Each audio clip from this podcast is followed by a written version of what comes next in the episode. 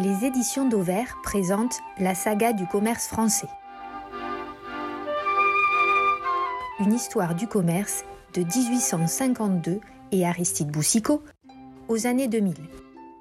Un livre coécrit en 2004 par Frédéric Carluère Loussoirne et Olivier Dauvert, lu par Olivier Dauvert. Chapitre 6 1928, les nouvelles galeries créent Uniprix. La révolution des magasins à prix unique.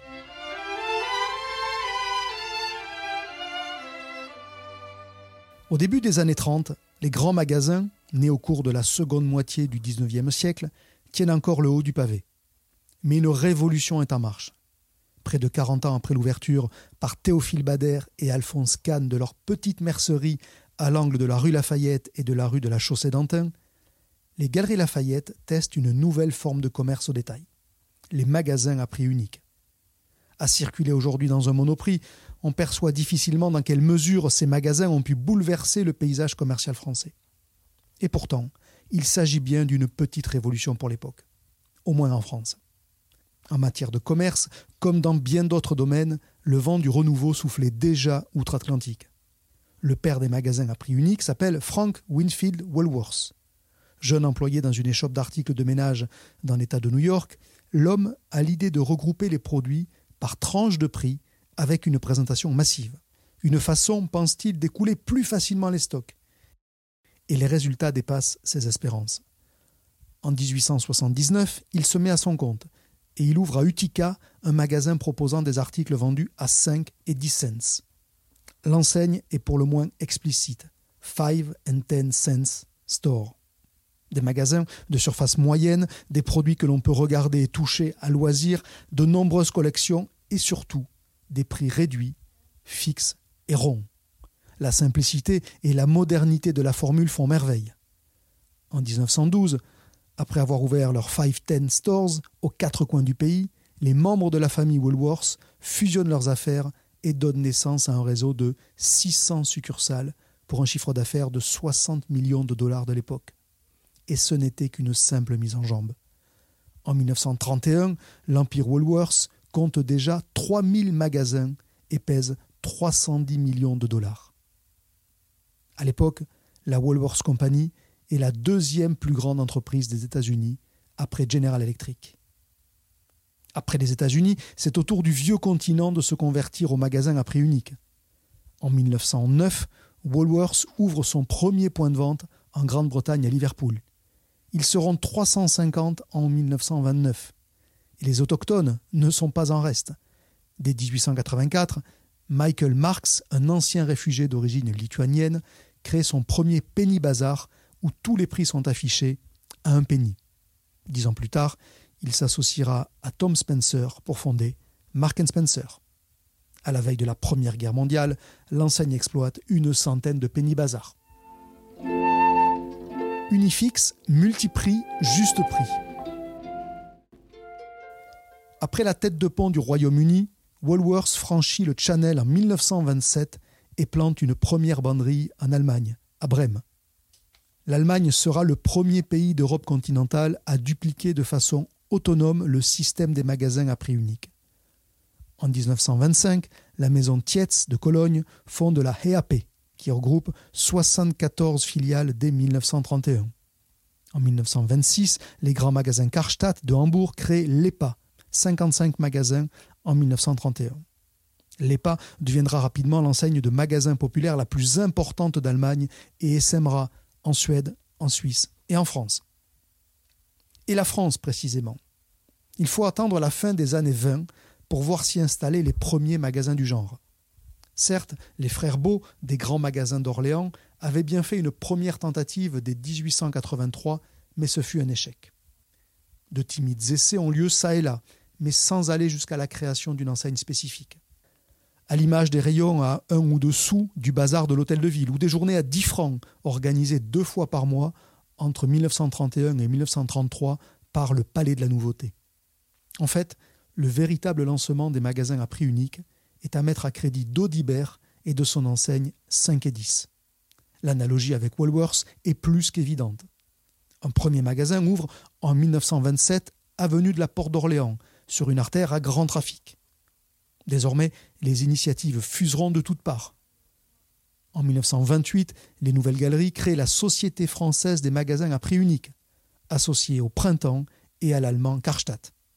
Les deux premiers Uniprix ouvrent leurs portes à Paris rue du Commerce et avenue d'Orléans. Rapidement, le Printemps se désengage d'Uniprix pour fonder en 1931 ses propres magasins à prix unique. Le nom de l'enseigne est tout trouvé, ça sera prix unique. Sur la façade du premier magasin parisien, à l'angle de la rue de Provence et de la rue Comartin, un message sans équivoque s'étale en grosses lettres. Vente spéciale à prix unique. À l'intérieur, la sobriété du décor tranche avec l'opulence et les raffinements des grands magasins. La vente s'effectue en vrac dans des bergeries.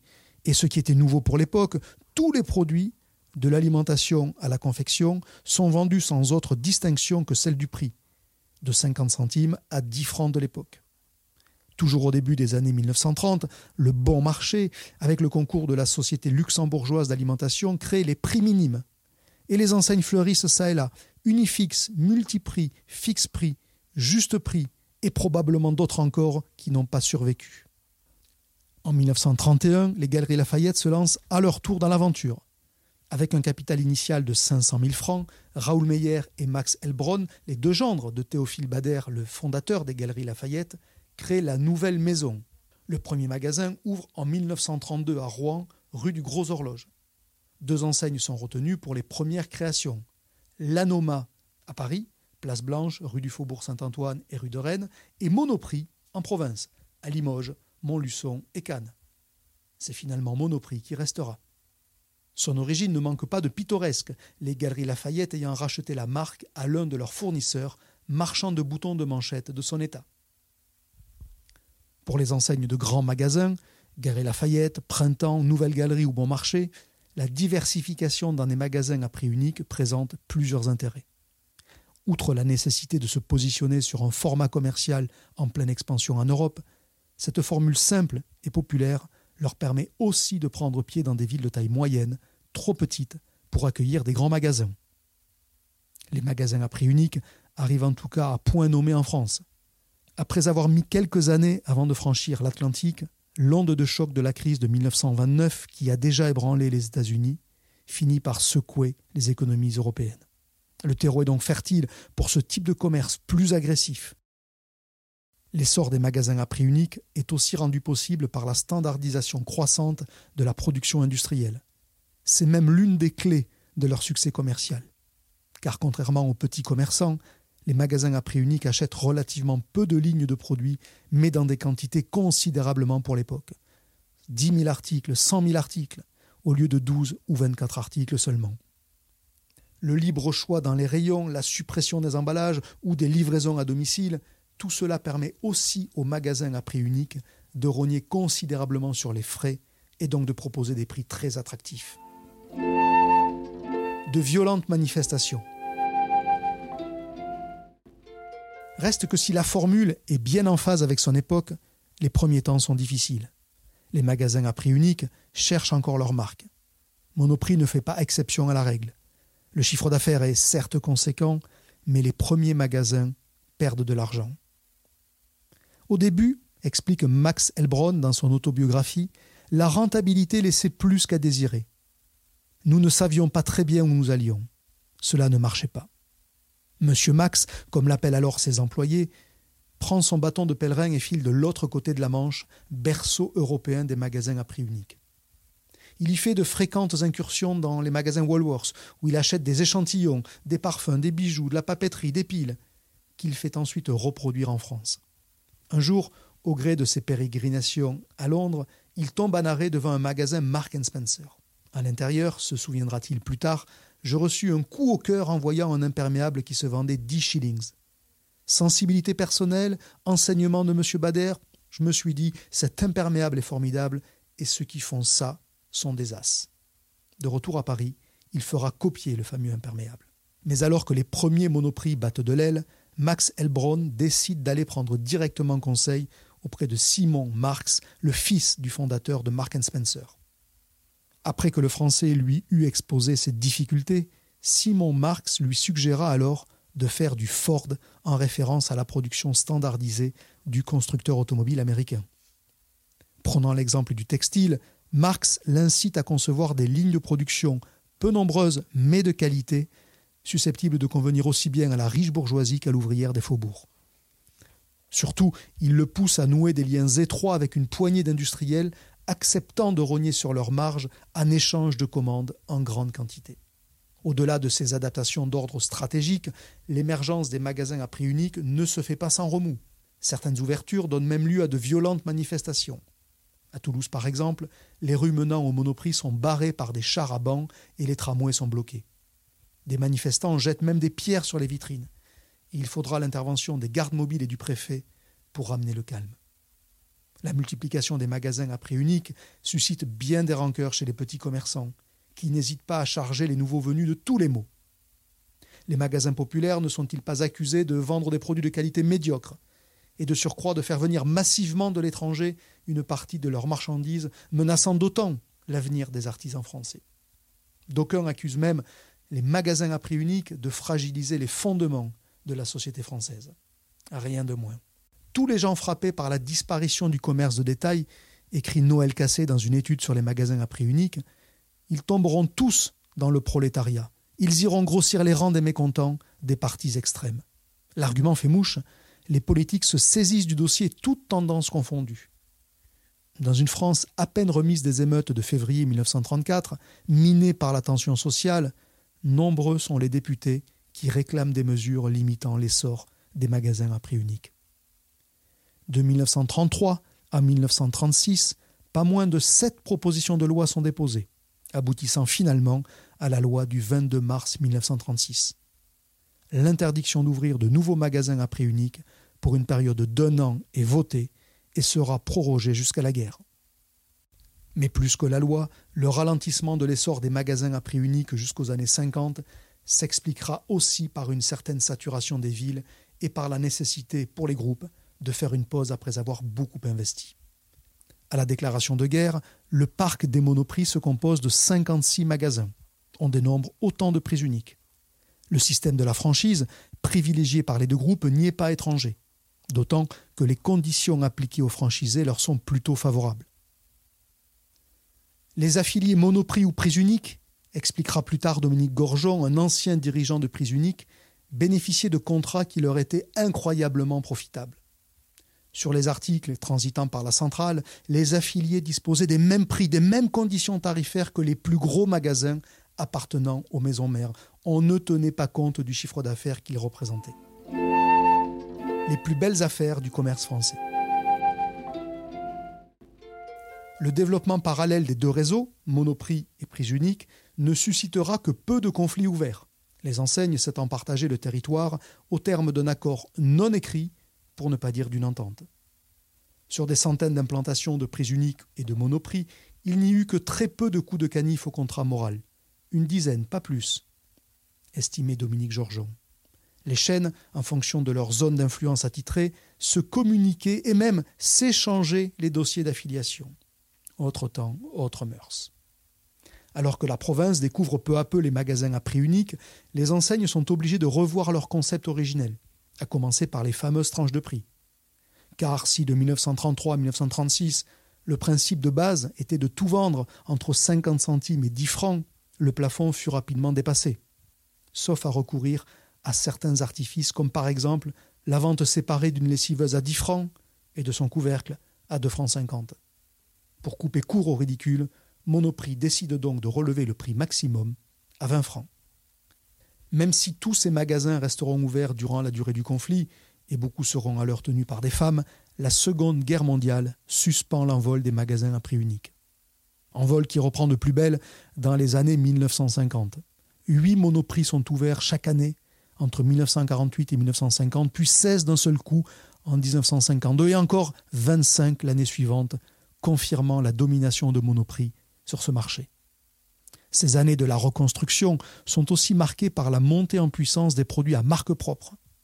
Dans une économie encore bridée par la pénurie, les enseignes cherchent à pallier les insuffisances des industriels.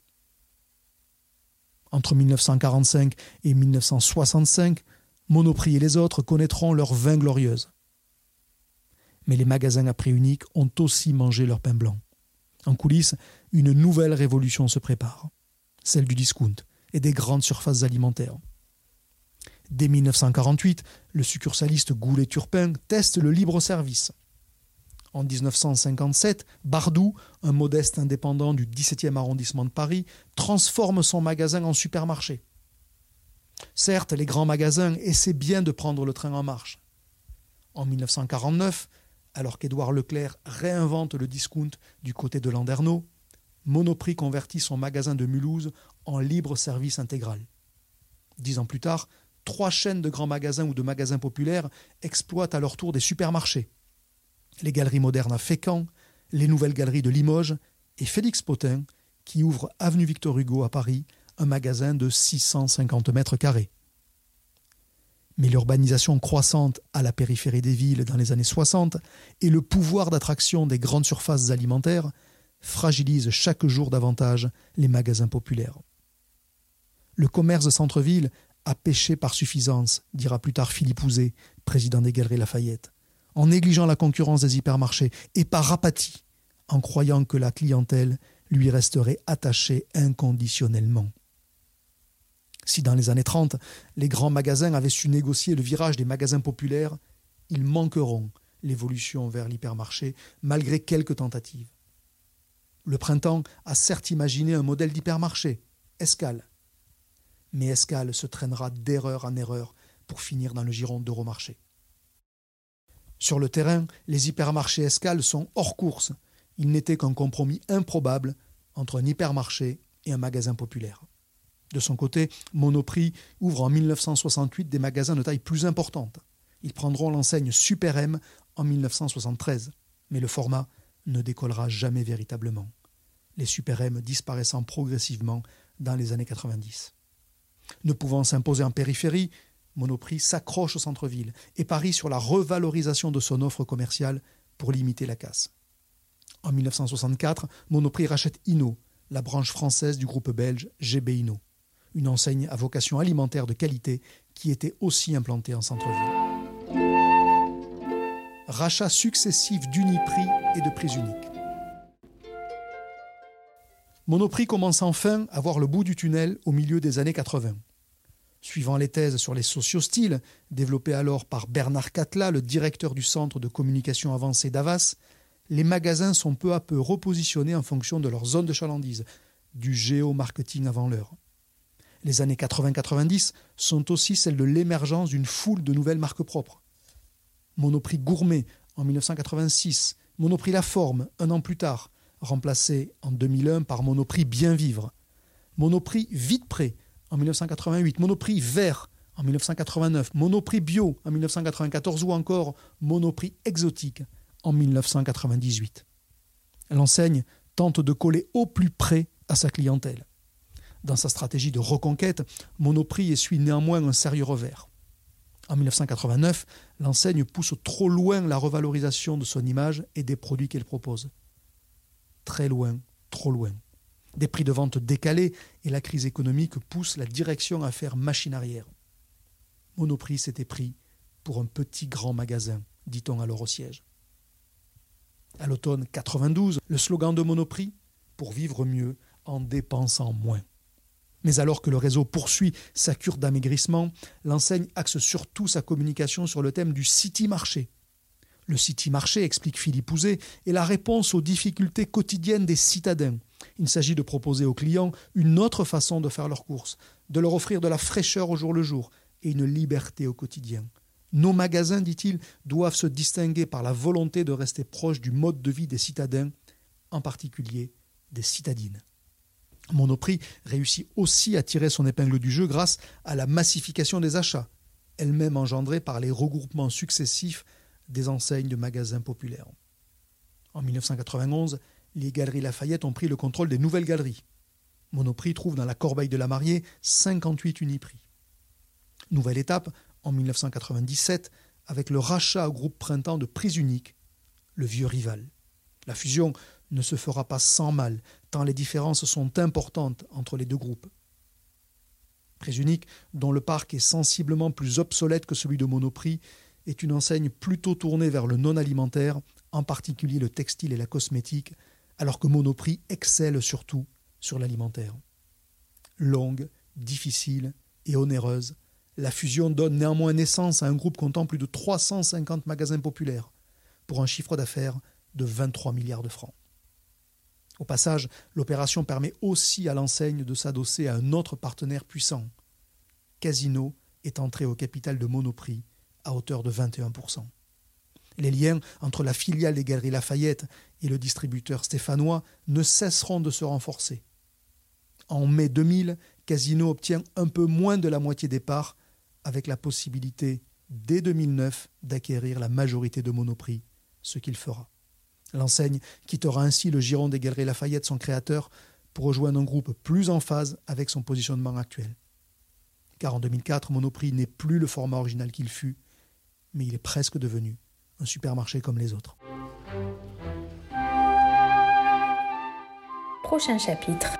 Au nom du Père, du Fils et du Prix. 1949, Édouard Leclerc ouvre sa première échoppe à Landerneau.